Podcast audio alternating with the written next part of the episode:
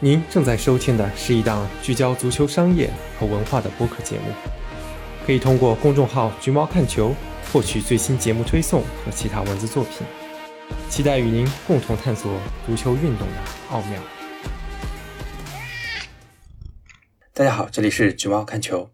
接上期的话题啊，因为上期本来是要聊米兰跟切尔西的收购案的。结果因为这个切尔西收购案这边是悬念再起啊，就没有再聊这方面的话题。那这一期给补上。最近的这两周也是确实，切尔西啊，或者是米兰这边都有了很多新的进展，也确实值得去再进行一下分析。除了收购案本身之外呢，我觉得这两个收购背后隐隐体现的一些趋势是很值得揣摩的。这俩无论是谁先成交啊，都会打破足坛目前涉及控制权转移的呃收购案的估值最高的记录啊。为什么要加一个涉及控制权转移呢？因为当初克伦克私有化阿森纳的时候，最后一小笔的这个股权是为了赶走乌斯马诺夫，呃下了个血本，最后是以估值十八亿的价格拿下了最后这点股权，才把阿森纳百分之百私有化了。但是呢，这个你不能作为整个交易的参考啊，所以截至目前，最贵的交易应该还是接近二十年前格雷泽杠杆收购曼联的时候花的七点九亿英镑。当然，考虑到米兰收购案逐渐肥皂剧化啊，而且切尔西这是有五月三十一号这个明显的 deadline 的，所以应该说米兰可能是没有机会刷这个短暂的记录了。而切尔西现在的这个成交价二十五亿英镑，也是打破了不光是足球队，而且是整个体坛的记录啊！呃，之前是蔡崇信收购布鲁克林篮网的时候花了二十三点五亿美元，也有说法说他是花了三十五亿啊。其实这个说法也没错啊，因为另外十一点五亿是买下篮网主场巴克莱中心的。单就球队而言的话，价款那就是二十三点五亿，因为毕竟切尔西实际上也是没有球场所有权的。你做一个 Apple to Apple 的对比的话，还是比较公平的。呃，最近呢，播客节目聊的一些话题呢，其实跟我写过的文章还是有很高的重合度的。呃，我最近也是遇到了一些苦恼啊，就是说写东西的时候篇幅老是控制不住啊。我以前的目标是深度分析，争取控制在三千字以内，那最近老是超限啊，最近的一篇都奔着五千字去了，而且还感觉没说痛快。我也是深知，现在大家肯定是没有耐心看那么长的文章的嘛，所以播客里会做一个补充啊，以后还是尽量争取写字的时候更简洁一点。本来咱们这题材就比较枯燥啊，不然就真的没人看了。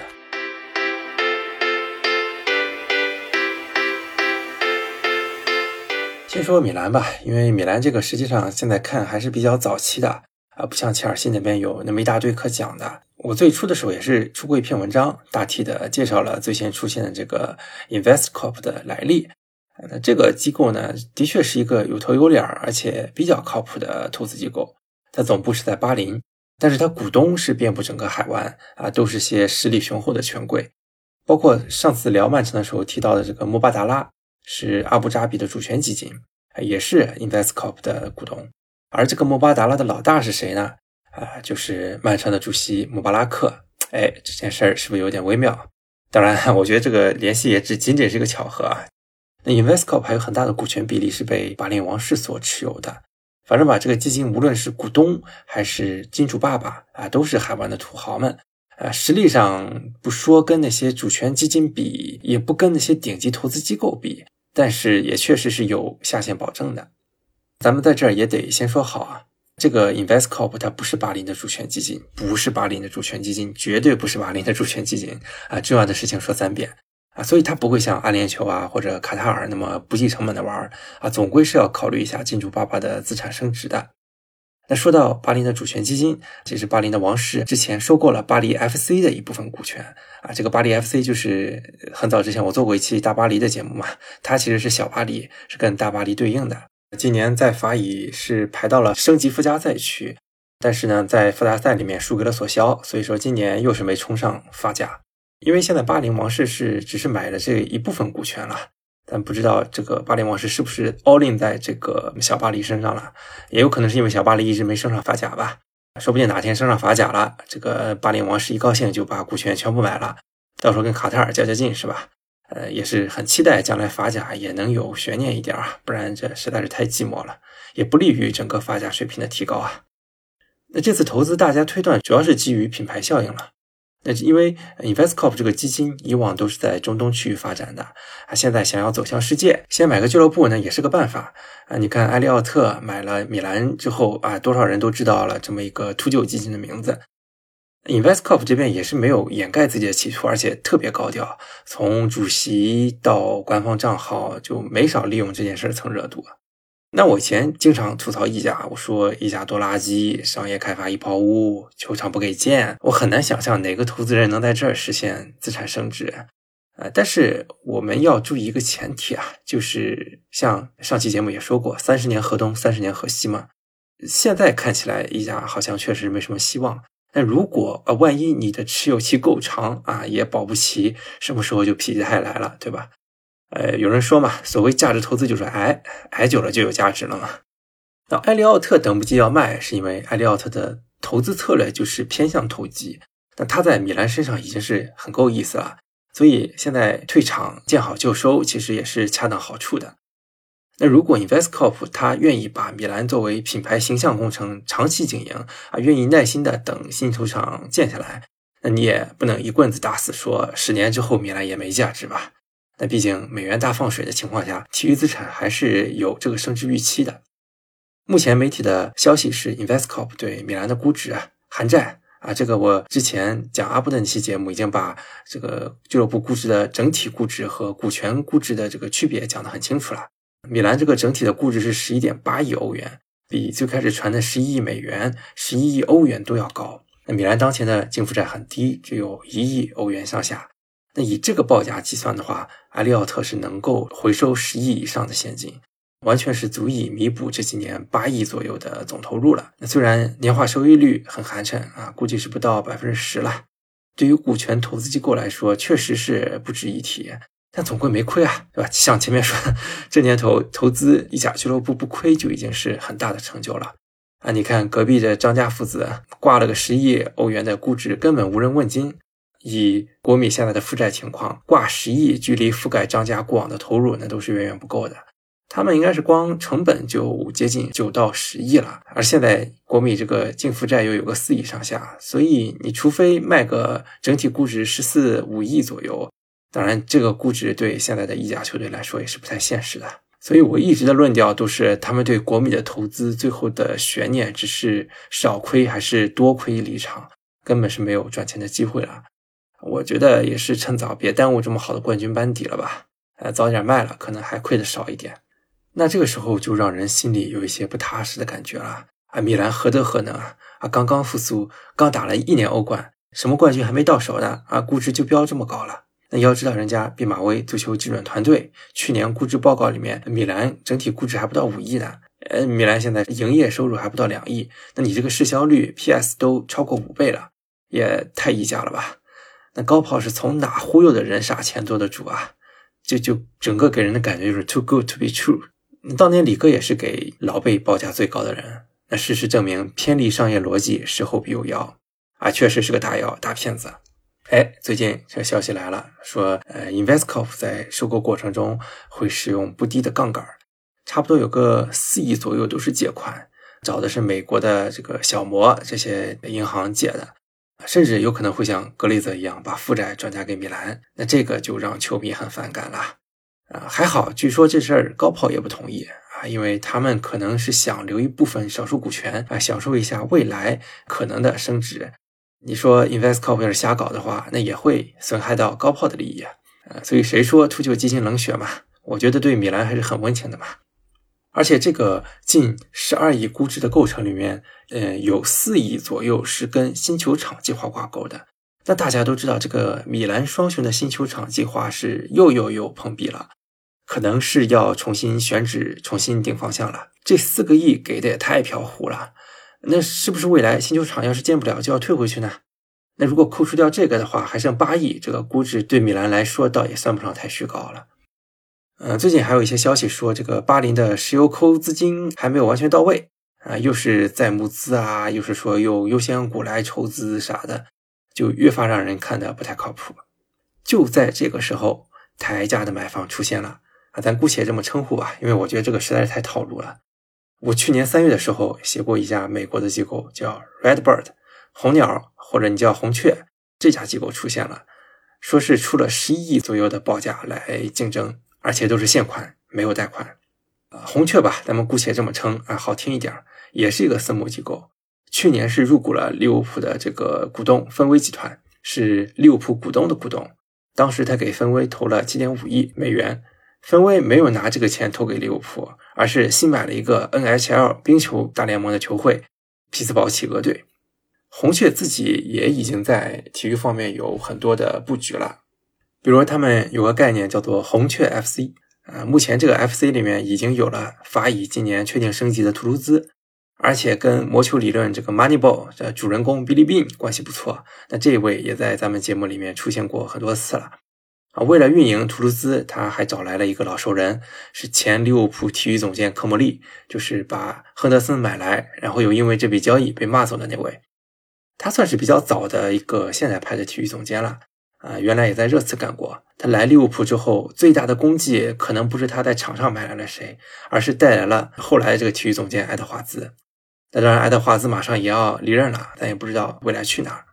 关于红雀对图卢兹的运营，啊，有个米兰著名球迷于老师啊，他的微博叫“机械钓鱼爱好者会梦到电子专家”嘛，这个名比较难记啊，我到时候放在 show notes 里面吧。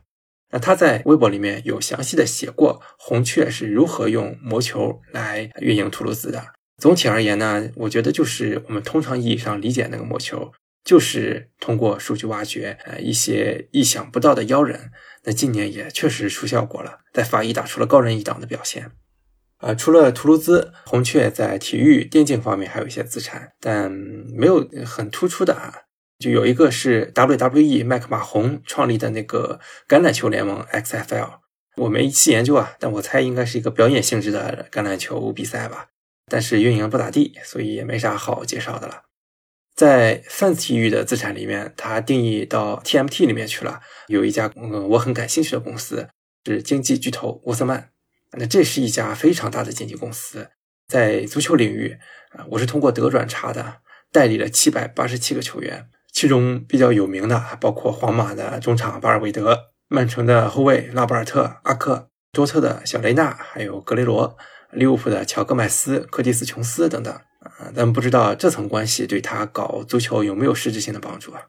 之前红雀跟 Billy Bean 在美股发了一个 SPAC，呃，就是俗称的壳公司啊，我先募资了再去买资产。哎，这个美国人也是钱多了烧的。这个 SPAC 叫 Red Bull 红球。啊，一期募了五亿美元左右，目前应该是还没买到什么东西。我前面为什么戏称它是抬价的？因为实在是太套路了。你看，石油抠跟高炮的排他期刚过，谈判陷入僵局，立马就出来一个竞争的，连尽调都没做。那我觉得是非常符合资本市场抬价这个套路的。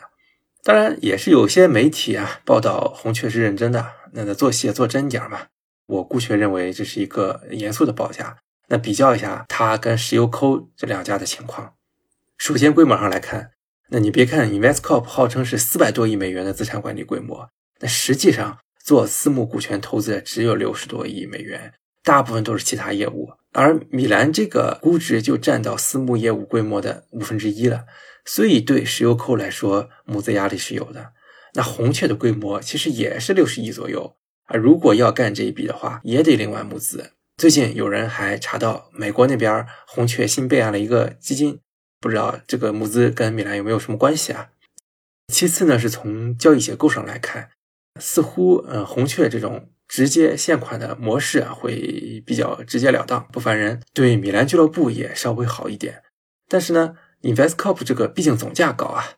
如果高炮纯从甩出去的角度来看的话，实际上还是石油抠这个报价。但甭管他钱是借来的还是自己的，那除非你球场挂钩那四个亿真的不靠谱，是要退回去的，不然那肯定还是价格高的那个更好嘛。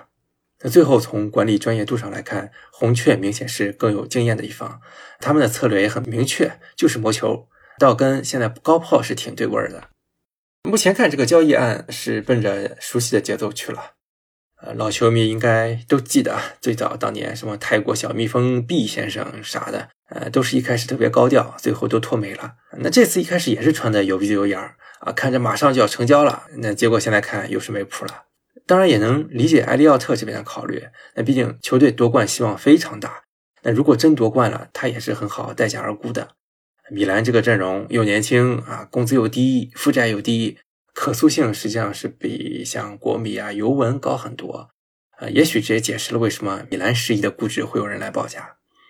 对米兰球迷来说的话，其实不管是高炮啊，还是石油扣，还是红雀，还是希望目前的管理层不要动，动的话也尽量少动。呃，哪怕这个风评已经翻身的加西蒂斯保不住了，马尔蒂尼的团队还是要保住的。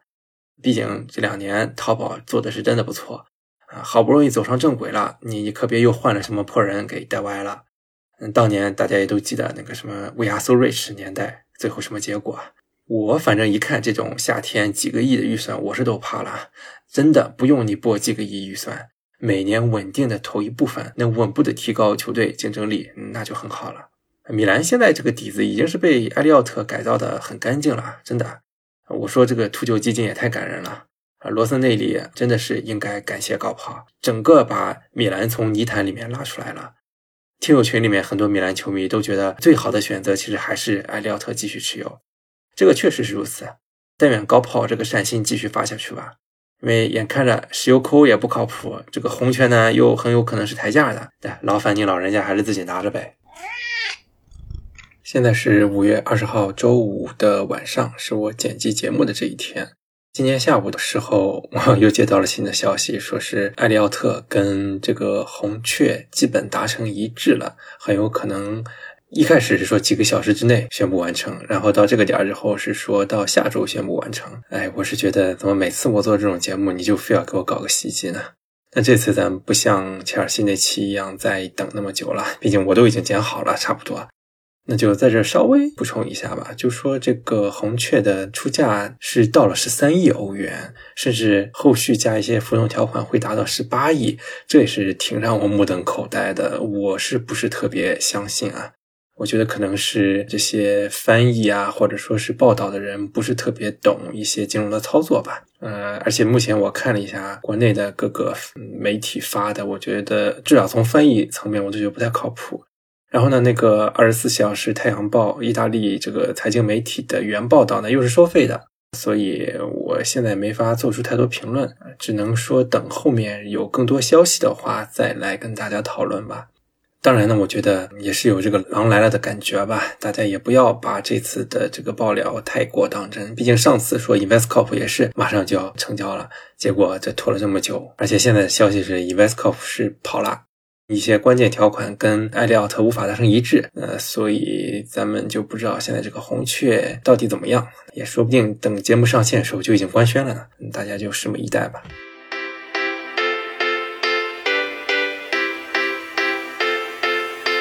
很早就有朋友私信问说，能不能聊聊切尔西收购案的进展情况？呃，确实这种收购案应该是我覆盖范围内的，但是一直也没有做。因为从一开始的时候，竞价的财团实在是太多了。虽然挨个给大家介绍这些有头有脸投资人也是个不错的话题，但实在是没有那么多时间啊！你的这些到时候费时巴力的挨个介绍了，最后都给淘汰掉了。你对我来说，这个效率实在是不太高。包括今天我要聊的这几家，也是因为上次我准备做节目的时候，当时还没出最后的结果，所以我几家都研究了。那不然的话，我可能也懒得搞这些了。呃，如果在哪一天大家支持下啊，我全职做足球财经内容也能养活一家老小了。以后这些东西我都应报尽报了。但目前这种状态啊，白天上班，晚上还得做这些东西，确实精力有限，还是算了吧。那关于为什么要卖以及可能涉及的障碍，我之前那期讲阿布的播客节目也都聊过了。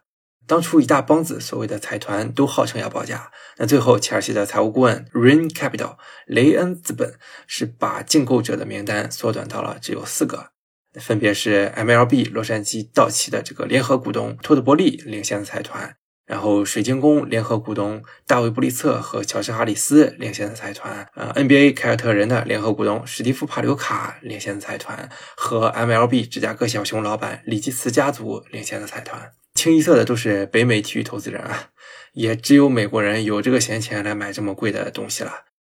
前面说过嘛，美元大放水嘛，你钱放那儿就贬值，那还不如买点啥呢？体育又是美国人骨子里热爱的东西，这个也确实不意外。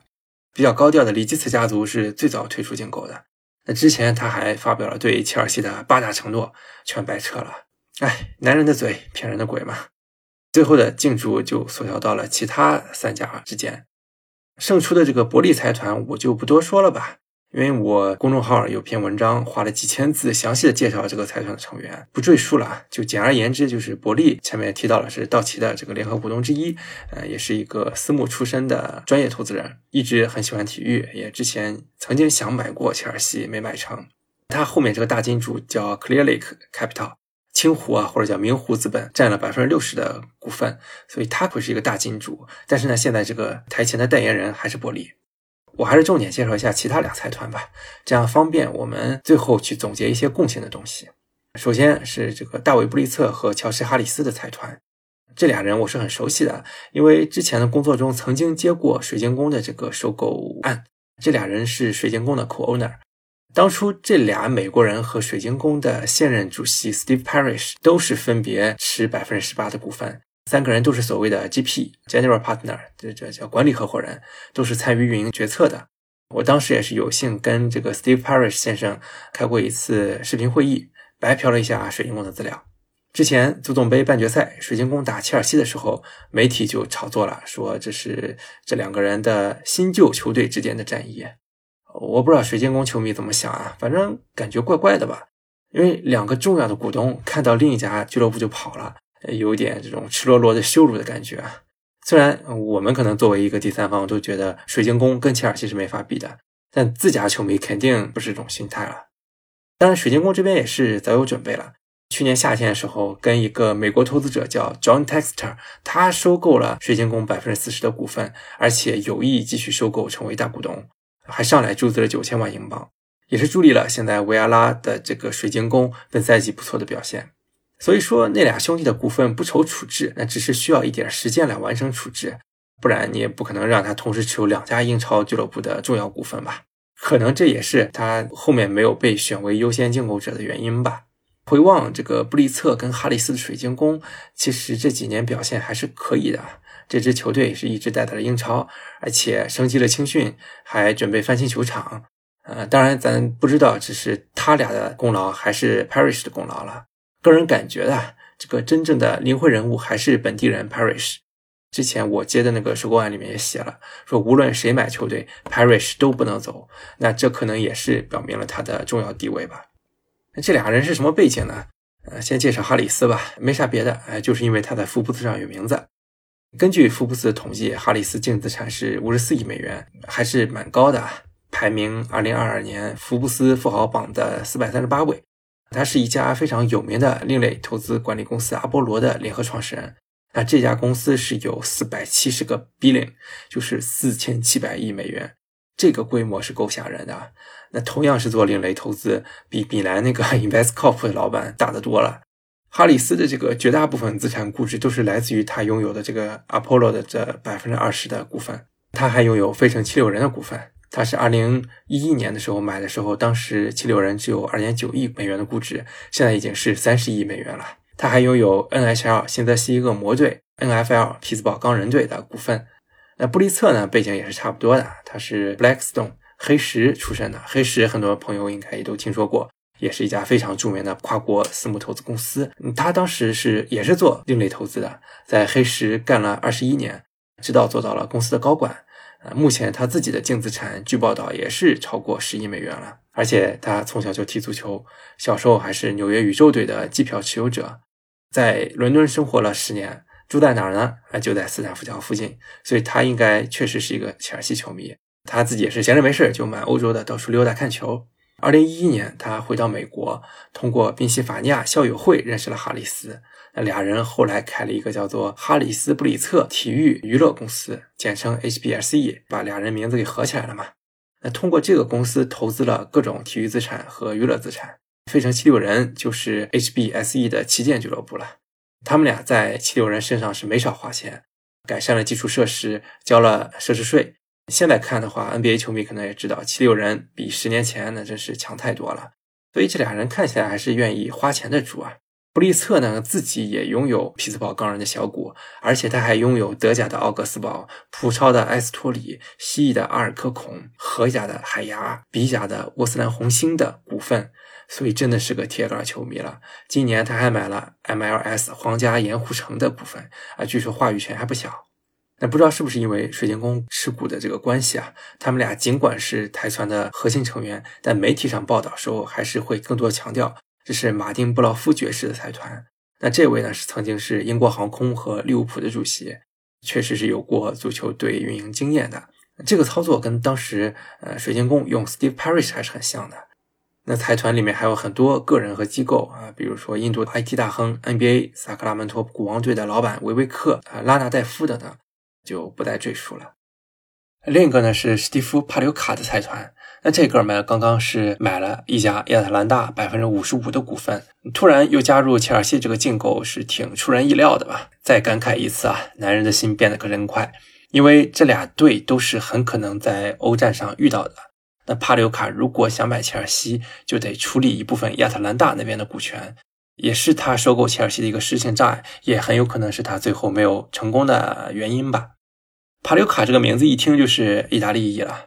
他是杜克大学毕业的，后来去哈佛念了 MBA，最早是四大会计师事务所毕马威出来的，哎，同行了啊，做过审计和税务。从毕马威出来之后，去了大名鼎鼎的贝恩资本，一九八九年一直待到现在，现在也是贝恩的联名主席之一。他二十年前加入了收购波士顿凯尔特人的财团，以三点六亿的估值买下了绿凯。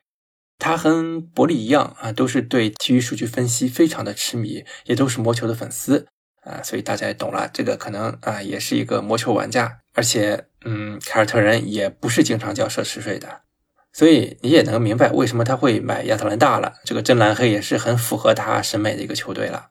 帕留卡现在净资产是三十亿美元，所以靠他自己肯定也是不行的。其他金主我真的也懒得介绍了。都是一些各界的成功人士，同时呢，手里也都有一些体育资产的这些大佬。值得一提的就是特里之前组了一个叫 True Blue 的财团啊，目标是为球迷争取百分之十的股份。据说他是支持帕留卡的，有人也是说判断帕留卡会用一些杠杆儿，毕竟他是非常标准的私募投资者啊，用杠杆儿也是日常操作。说完了，就是除了伯利之外这两个竞标者，呃，再结合伯利的这个背景。我们可以在里面发现一个很有意思的共同点。那第一，他们都是财团，都是一帮人。这意味着什么呢？这可能意味着就是切尔西的要价实在是太高了，单靠个人已经吃不下这个体量了。这是我一直以来的观点。现在这些足球俱乐部都是有价不市，因为实在是太贵了，谁也吃不下啊。想买的话，那只能抱团来买了。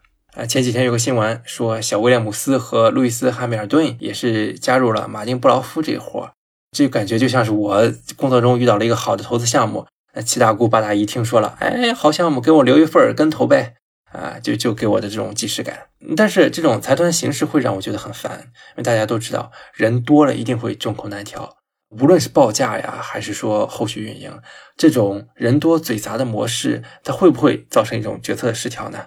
嗯，给我的感觉肯定是不如单一控股方来管的话比较清楚。那这又回到前面说伯利的这个问题了。如果交易成型的话，切尔西最终说了算的是伯利呢，还是这个占股百分之六十的 Clear Lake 呢？现在谁也说不好。那今天我看到一条消息，说切尔西里面新的五个董事席位里面有三个会是这个清湖资本派出的。那你能说他不管事儿吗？你能说伯利一定说了算吗？这就要后续再看了。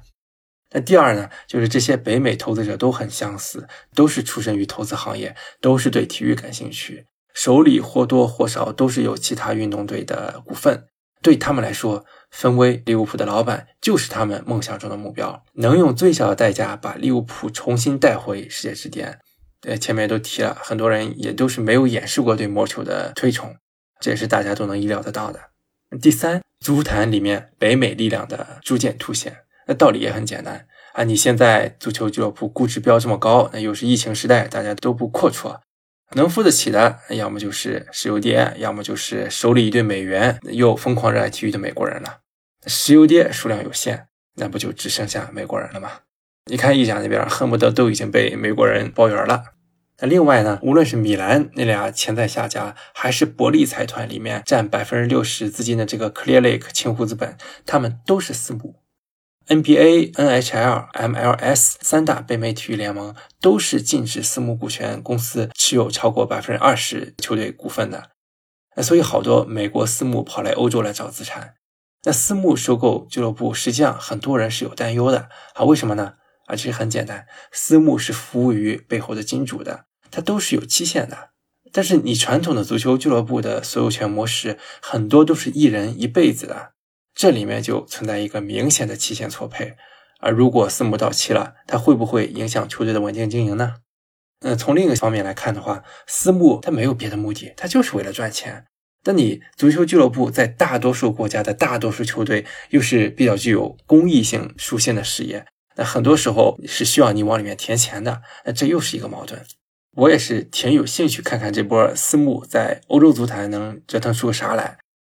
上期录节目当晚，鞋子里杀出这个程咬金来，就是之前一直被热炒这个英国首富拉德克利夫爵士冒出来了。他是英国石化巨头英力士的老板，净资产一百五十二亿美元，排名呃福布斯第一百一十一位，是一个真正的有钱人。他是匹配了伯利这个二十五亿估值加十七点五亿后续投资的报价。那不为别的啊，他说就是为了替英国人留住这个英国俱乐部血脉啊。我本以为这会是对美国投资者的一个降维打击啊，因为没什么悬念啊，这他不是美国人对吧？他是英国人，而且也不是为了赚钱，那看起来简直就是阿布二世嘛。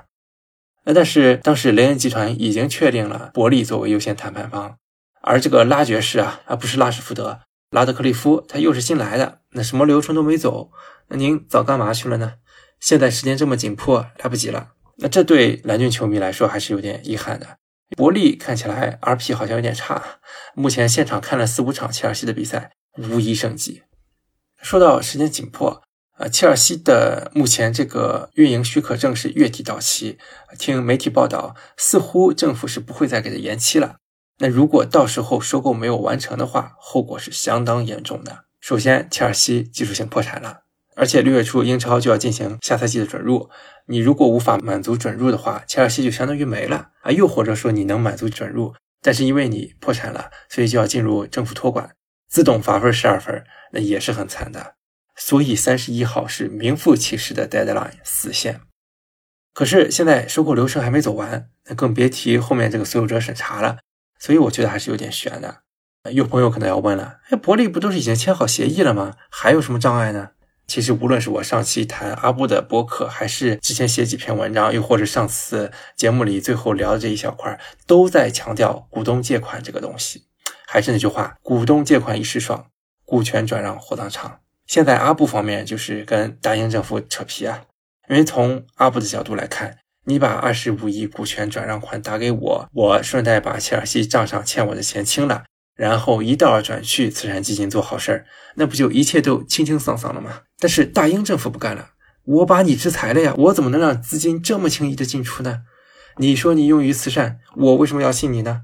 万一你拿去资敌了呢？而且英政府这边好多人还盘算着从这一大笔钱里面不捞一笔呢。金毛约翰逊甚至提议从里面拿出一部分钱来支援英国草根足球。哎，这真是不拿自己当外人啊！但问题是你这么搞，呃，钱没有打回阿布那里清账，那这个股东借款的事儿到底怎么圆上呢？啊，你又把人家阿布封了，让人家没法做债转股的操作，没法把这笔借款一笔勾销。就这一件事儿，我看英媒报道已经扯皮了一两周了，真的太蠢了啊！如果万一因为这个事儿耽误了最终的交易进程，那真的是一个官僚主义的笑话了。好的，这两天我看有消息说双方是达成一致了。有说法说，可能是会有一个第三方的有公信力的慈善机构出一个证明，说我确保阿布获得这笔钱之后，第一时间会打过来做慈善。那我就祝蓝军好运吧。说实话，我本来觉得这赛季的切尔西其实跟曼城、利物浦并没有档次上的差距。你看，他跟利物浦在两个杯赛里面都打到点球大战才惜败，跟皇马也是打到了加时赛。你很难想象，如果没有制裁阿布这码事儿的话，呃，切尔西的心态会不会更好？会不会有更高的成就？真的太可惜了，就最后还是成了国际政治跟政治正确的牺牲品。咱们就希望不会有更大的牺牲吧。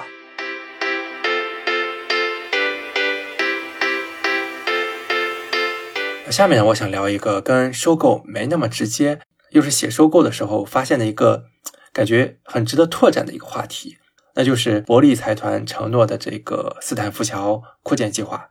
了解之后，我发现这真的是一个超级超级无比复杂的工程，而且这个复杂的背后还有很多值得思考的东西。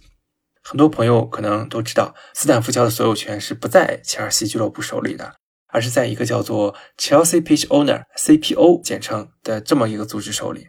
这背后呢有一个美丽的故事，那这一段可能切尔西球迷都耳熟能详了。上赛季七十年代的时候，切尔西降入第二级别联赛了，当时应该是叫英乙吧。呃，因为财政危机，在债务重组的时候，就不得不把斯坦福桥球场从俱乐部里面分拆出来，单独成立了一家公司，叫 Stanford Bridge Properties Limited，简称 SB 啊，这个简称也是绝了。一九八二年，呃，前切尔西的这个老板肯贝茨用一英镑附带城债的方式买下了切尔西。当他想继续收购斯坦福桥的时候啊，遇到了麻烦。这个前前老板把斯坦福桥转卖给了一个叫做马尔勒的地产开发商。地产开发商当然是不会甘心这么好地段是用于踢球的。那在他们的规划里面，斯坦福桥要改的更小一点，多留一点地方建商业。然后改建期间，把切尔西打发去塞尔赫斯特公园，跟水晶宫共用一个球场。没人敢信他呀，谁知道是不是把切尔西打发走了，他就直接把斯坦福桥夷为平地了。而且他们之前在其他球队上已经有过一些离谱的构想了。比如，他曾经提议让富勒姆跟 QPR 皇家女王巡游者合并成立一个叫富勒姆公园巡游者，这这种脑洞啊，然后趁机把富勒姆的克拉文农场改成商业。你想，英国足球文化这么深厚的地方，敢这么搞也是条汉子，我只能说啊。贝斯这个时候就是一个正面人物了，跟他将来的形象不太一致啊，他就一直在对抗马尔勒，还打了官司。一开始，贝斯打的牌是俱乐部和斯坦福桥有一直到一九八九年的租约。那到了一九八九年租约到期了，呃，马尔勒熬不住了，把 SB 卖给了另一家开发商，叫 Cabra。贝茨呢又说，切尔西之前已经获得了斯坦福桥翻新工程的许可啊，我还没建呢，你着急赶我走干嘛？贝茨的一个策略就是我能拖就拖，因为这些开发商耐心都是有限的，拖久了就跑了。啊，结果还真给他说中了。一九九零年前后，英国经济衰退，地产行业不行了 c a b r 是直接被贝茨给熬破产了。那 SB 呢就被交给了托管人画家苏格兰银行手里。然后呢，贝茨就做了一个违背祖宗的决定啊，不是违背祖宗决定，是对球迷意义重大的决定。为避免球队主场再次被卖给无良开发商。他决定让球迷来从托管人手里买下斯坦福桥啊！当时托管人开的价是一千六百五十万英镑。贝茨的计划呢是把斯坦福桥分成七万份儿一份卖一百磅，卖给七万个人，这样就能凑七百万啊！实际上呢，凑到的钱是比这个数字差得很远了。那最后呢，是切尔西用上市筹集的资金资助球迷买回了斯坦福桥的所有权。作为回报呢，俱乐部获得以象征性租金租用主场一百九十九年的权利。那现在这个 CPO 已经是在全球四十四个国家有一万四千名股东啊，其中包括了图赫尔、兰帕德、孔蒂，还有呃穆里尼奥、特里这些蓝军名宿。估计很多国内切尔西死忠应该也是呃 CPO 的一员了。但是呢，就是这么一个美好的故事，却在某种意义上成了斯坦福桥翻新计划的障碍啊，因为 CPO 它还拥有切尔西足球俱乐部的这个名字的所有权。那他就规定，如果切尔西离开了斯坦福桥，就得改名。这就要求切尔西永远不能离开斯坦福桥，就不可能有新建球场的机会了。阿布呢，曾经就暗搓搓的想通过各种方式获得 CPU 百分之七十以上的投票权支持啊，允许他探索在其他地方建新球场的尝试。那结果当然是失败了。那但是斯坦福桥这块地又是非常难扩建的，我可以贴个示意图啊。它是东临地上轨交线路啊，那南面呢是拆迁成本非常昂贵的酒店和住宅，而且再往南呢是富勒姆大道，这是一个主干道，肯定是不能再往南扩了。西边呢也是类似啊，在不远地方有一个叫富勒姆百老汇的商场，而且不仅是这个横向的面积受限，这个球场的高度也会受限，因为当地的一些法规规定啊，在利什满。就是泰德拉索那个电视剧里面的那个李士满，李士满公园里面有一个人文景点叫亨利八世的土堆儿啊，跟正东边十五点六公里处有一个圣保利教堂，它规定这两个点之间不得存在任何遮挡视线的建筑，就是必须你在土堆这儿能一眼望到圣保利教堂。那斯坦福桥不巧就处于这两点一线上，所以从斯坦福桥这件事上，你能感受到很多啊。确实，似乎切尔西的发展目前受到了很多制约，但是呢，在这背后更多是对球迷文化的尊重和这个整个城市的一些人文关怀。你真的不能说他们蠢，就像很多人讨论德甲五十加一的利弊一样。这个时候，你是真的要去体会 “football without fans is nothing” 这句话了。如果你想在有限面积的土地上扩充这个斯坦福桥的容量，那就只能深挖地下的空间来制造高度了。那这个造价就贵了。嗯，二零一四年的时候，阿布是委托了北京鸟巢和慕尼黑安联球场的设计师赫尔佐格跟德梅隆设计了一座容量六万两千五百哥特式的，也是有点像鸟巢的这么一个庞然大物啊。这个示意图我可以贴一下。那这个方案呢，是二零一七年的时候受到了富勒姆区的许可啊，CPU 也同意翻新期间球队另寻主场。如果是当时这个计划能顺利执行的话，二零二一赛季的时候，切尔西就已经搬进新球场了，他比赛日收入就能从每年的七千万英镑跃升到两亿啊，他们是这么估算的。那但是这个工程造价是非常的昂贵，二零一五年最初的预估还只有五亿，到二零一八年的时候就突破了十亿。但是呢，大家也都知道，这个俄英关系的恶化，最后是让斯坦福桥翻新计划成了幻影。二零一八年五月，俱乐部宣布翻新计划是因不利的投资环境而无限期推迟。这个之前 UP 节目也讲了。那到现在的话，今年三月底是彻底的过期了。如果说伯利是想要重启翻新计划的话，只能再重新走一遍这个漫长的审批流程了。再对比一下切尔西的一些同城对手啊，比如像阿森纳、热刺，早都已经搬入超过六万容量的这些现代化的新球场了。这就连西汉姆联都已经在伦敦碗里面踢球了。伦敦碗明年要为西汉姆扩容到六万二左右，伯利财团肯定是会把球场的扩建放到一个优先级很高的位置上。那不然你这个十七点五亿的出资承诺用来干嘛呢？它这个用途里面又没有写一线队投资，那这个最大头肯定是在球场上面了。最近是有消息称，临着斯坦福桥周围有一块地正在挂牌五千万出售，呃，也算是一次机会吧。不知道切尔西能不能抓住了。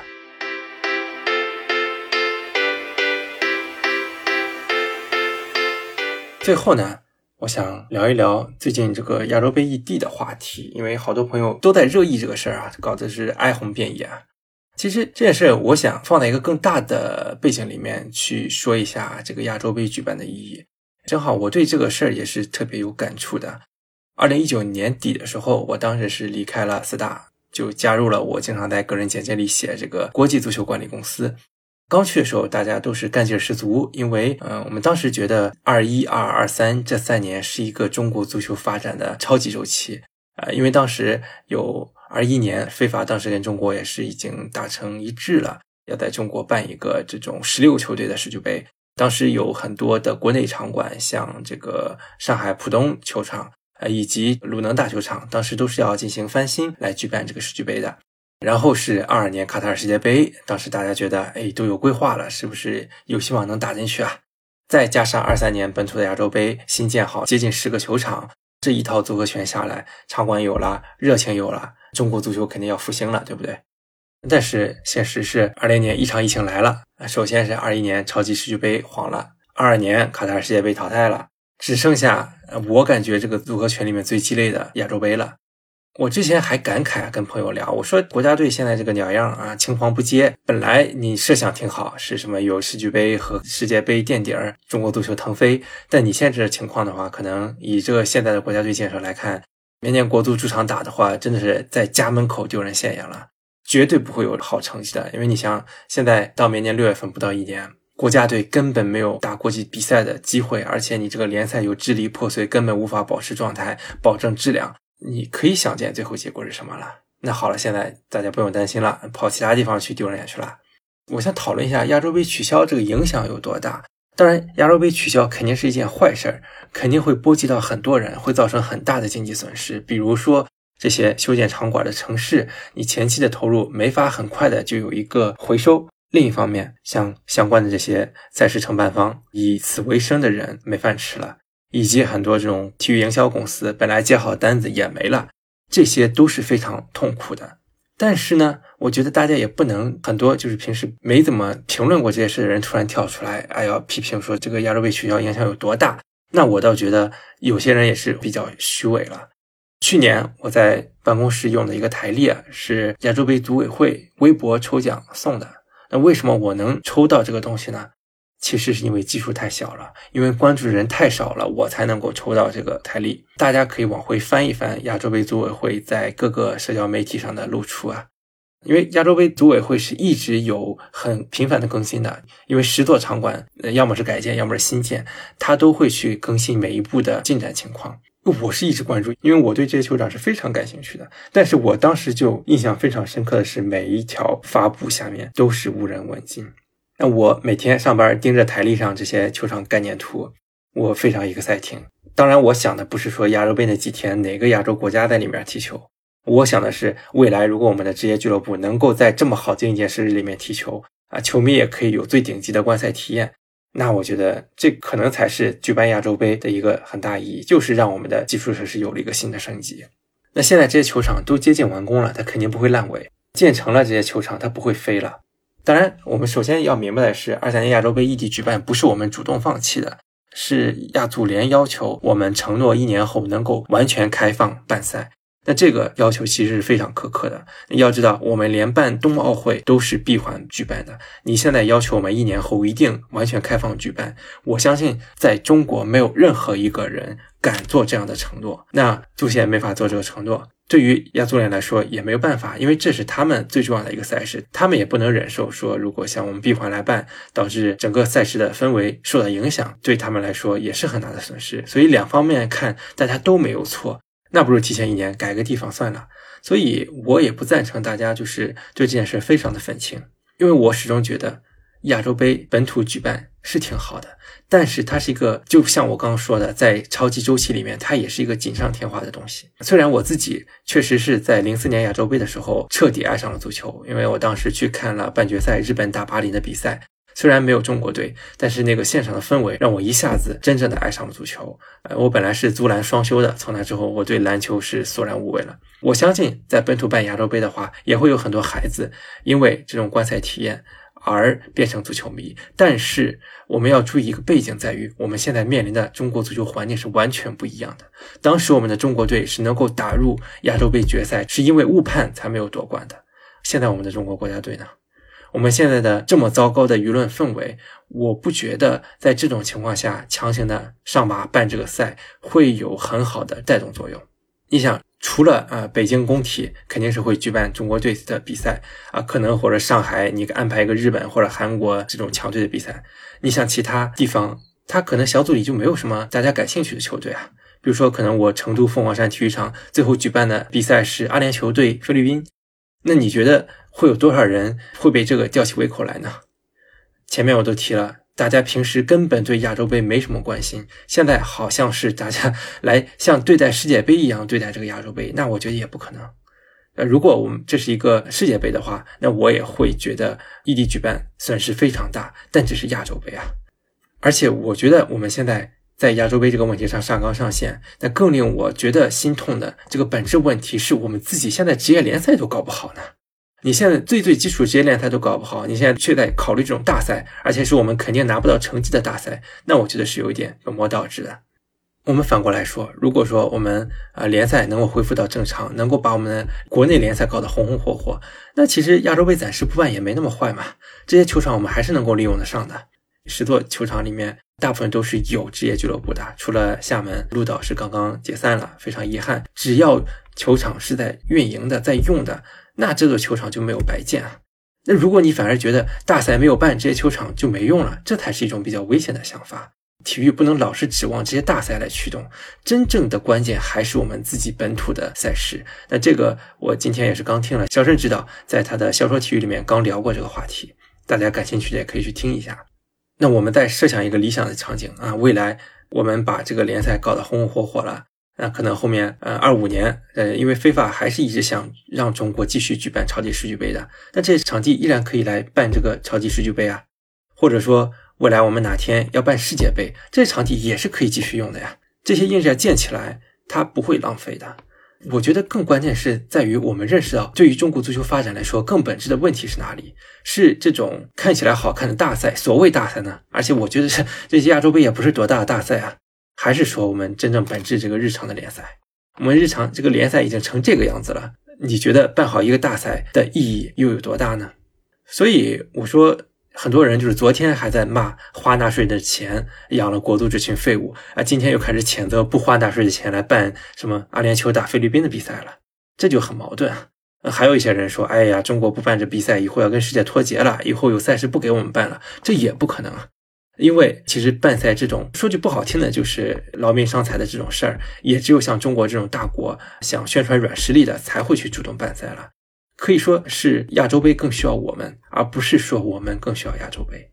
呃，所以我最后我的感觉啊，就是这里在批评亚洲杯异地举办的声音里面，很多人其实是想借机抒发很多自己的负面情绪，去抨击其他的东西。那抨击什么东西呢？我就在这不用说了。觉得，呃，你想抨击任何东西都可以，但是你不要拿中国足球来当幌子。如果你不是一个真正的中国足球爱好者的话。